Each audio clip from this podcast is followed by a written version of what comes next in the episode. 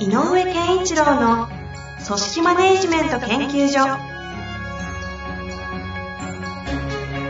組織が一体となりゴールを達成する究極の快感。上場企業から中小企業まで延べ200社以上の支援を行った井上健一郎が組織人に関するあらゆる問題を分かりやすく解説します。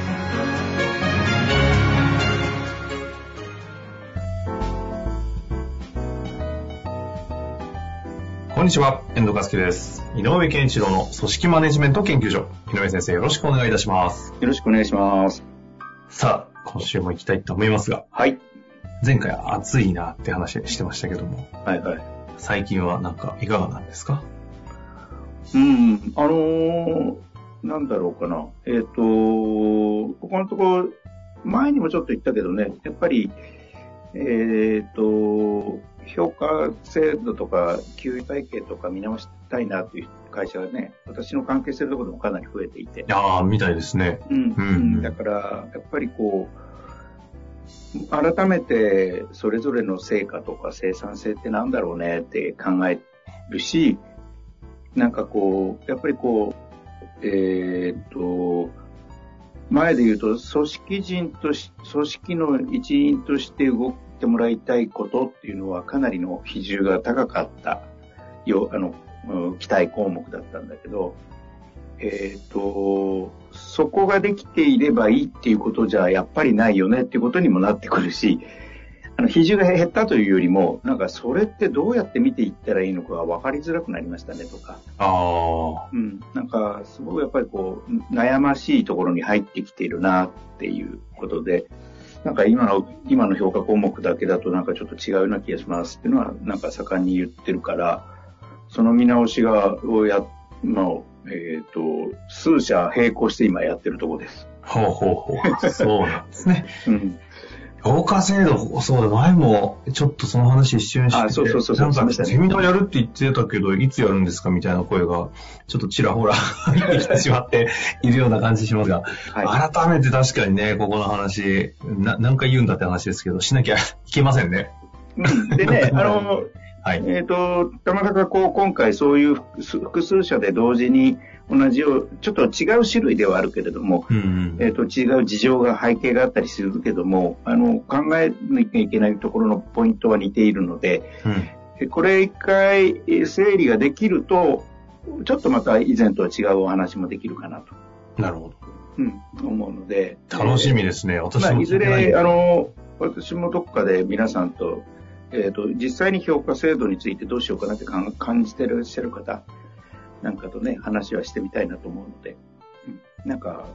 えーとこの、いこの一年が少し、えっ、と、まとまりがついたら、どっかで一回やりたいなとは思ってます。ぜひぜひですね、いその時には、ポッドキャストでも当然告知させていただきますので、はいはい楽しみにしていてください。はい。さあ、今日のご質問いきたいと思います。はい。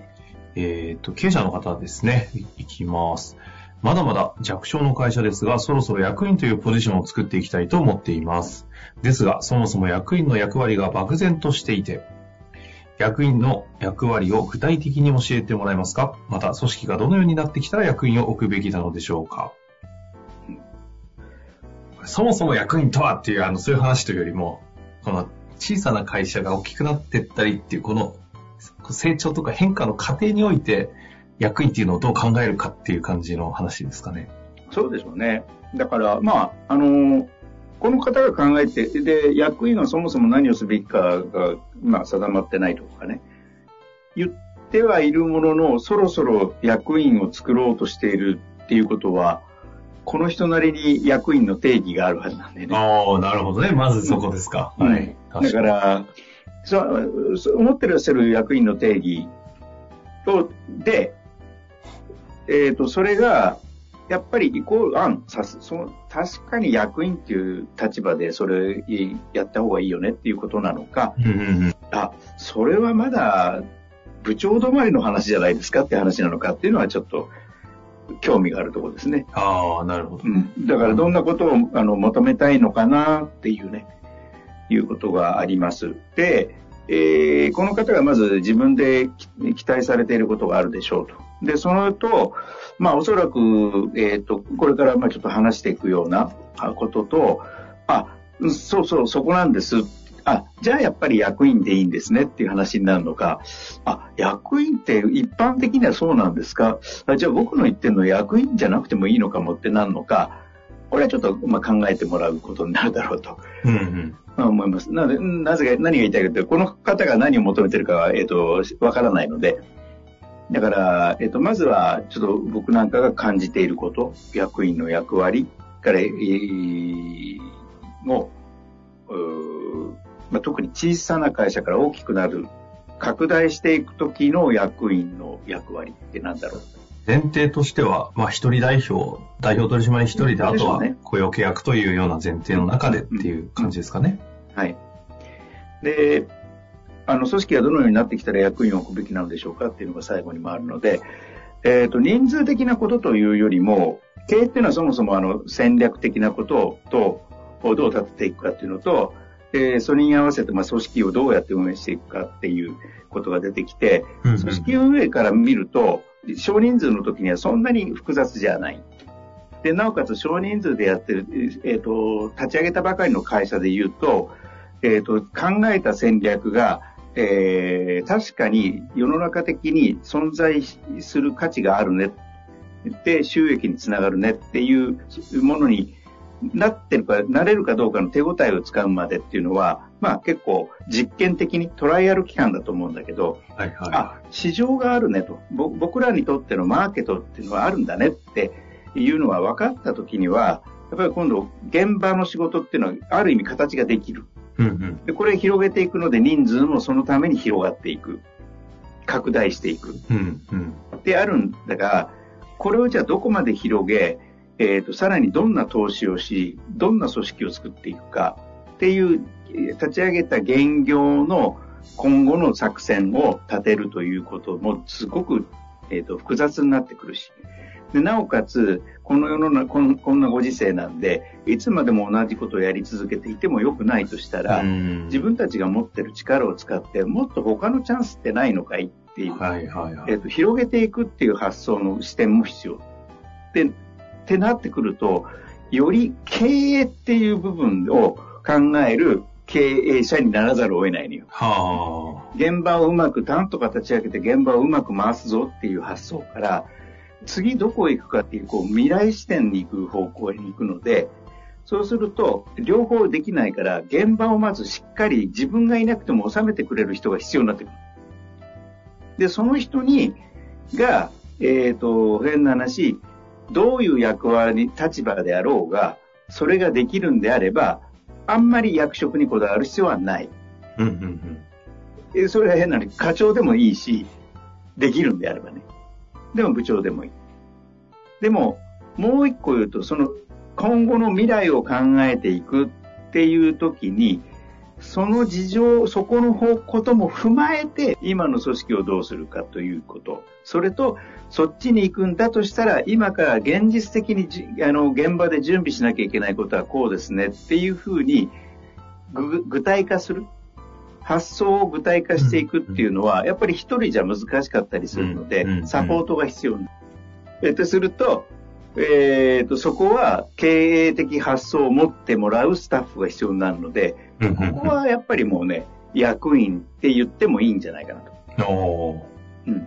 でもう一回整理すると、自分が経営者としてトップにいる人が、現こう立ち上げて、えーと、拡大しつつある現業をさらに磨こうとするよりもちょっと展開を増やしていく。これからについてどんどん考えていかなきゃいけない。現状どこまでの市場拡大していいのかとかまで含めて、今後を考えなきゃいけなくなると、大変なこれも大事なことだし、時間もかかる、労力もかかるので、現場をしっかり回せる人を作らなきゃいけない。っていう意味で、私がよくナンバー2だけど、ナンバー2としているよねと。で、その人が、えーと、会社として役員という称号を与えた方が良ければ、その段階でもう役員としてもいいんじゃないですか。でも、それができる現場を回すということが大事なので、それができるんであれば、称号にとらわれる必要はないですよ、その段階は。うん、ただ、今後を考えるときにいろんなアイディア、発想が生まれる。でもそれを具体化して会社として何ができるか、何をするとそれが実現できるかとかっていう、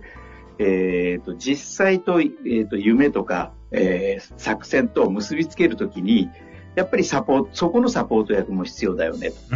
うん、なったときに、現場を任せてもらって、現場をやってもらっている人で、その人に、かつ、そういう、えー、社長が考える今後のことについて、さらにサポートして、具体具現化するためのサポートをするという役割がこの人に機能として付加されたら、それはやっぱりもう、ある意味経営陣だよねっていう称号を与えてあげてもいいんじゃないかなと。これは、その、経営をする上での、その現場を、まあ、いわゆる執行を任せられるっていう感じのニュアンスなんですかね。そうそうそう、そこを任せられるっていう人が、ああの、必要になってくる、それができる人になって、な、いるっていうフェーズと、そこのみならず、そこに、さらに、その、まあ、先の未来づくりというか、もう明確な現場に落とす前の戦略、はい、先方作りみたいなことですかね。ねそこのところまで入ってきた場合には、これはもう役員だけど、事業執行できるって時には、これは、なんか、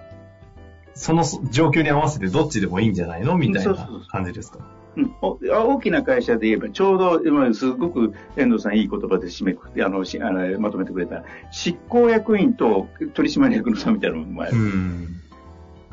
つまり執行責任者としてっていうのは、大きな企業で言うと、その執行役員といって役員称号を与えている場合もあるし、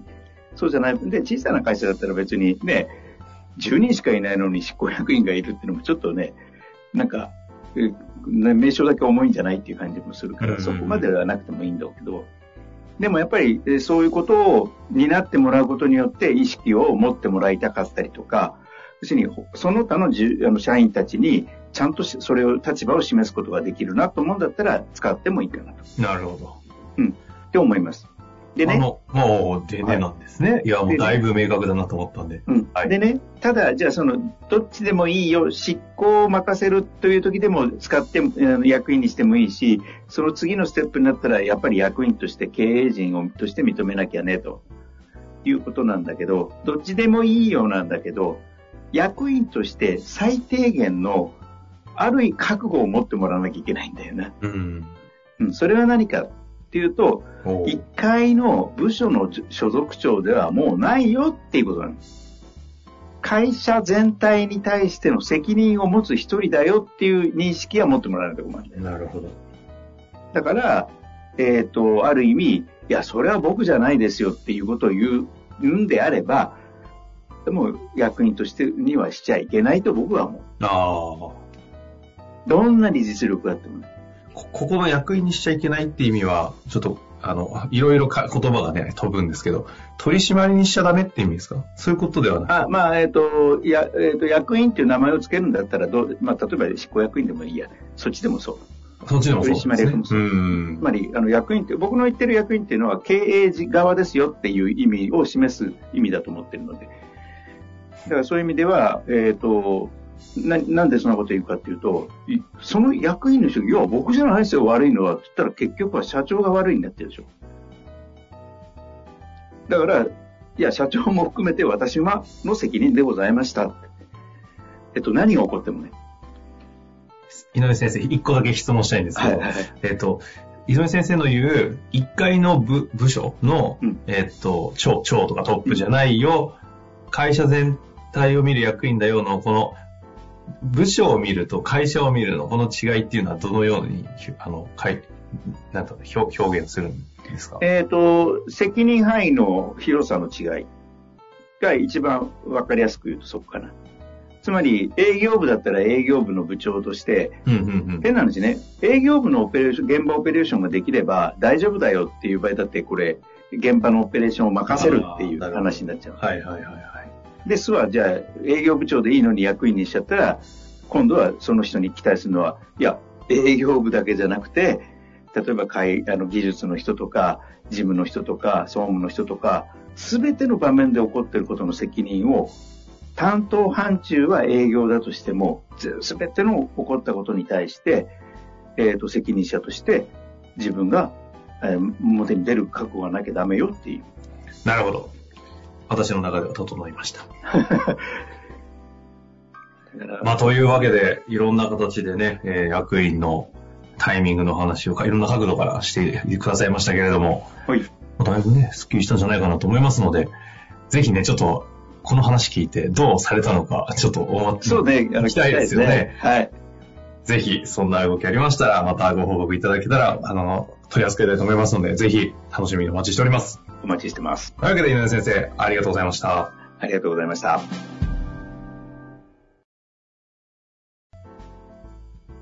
本日の番組はいかがでしたか？番組では井上健一郎への質問を受け付けております。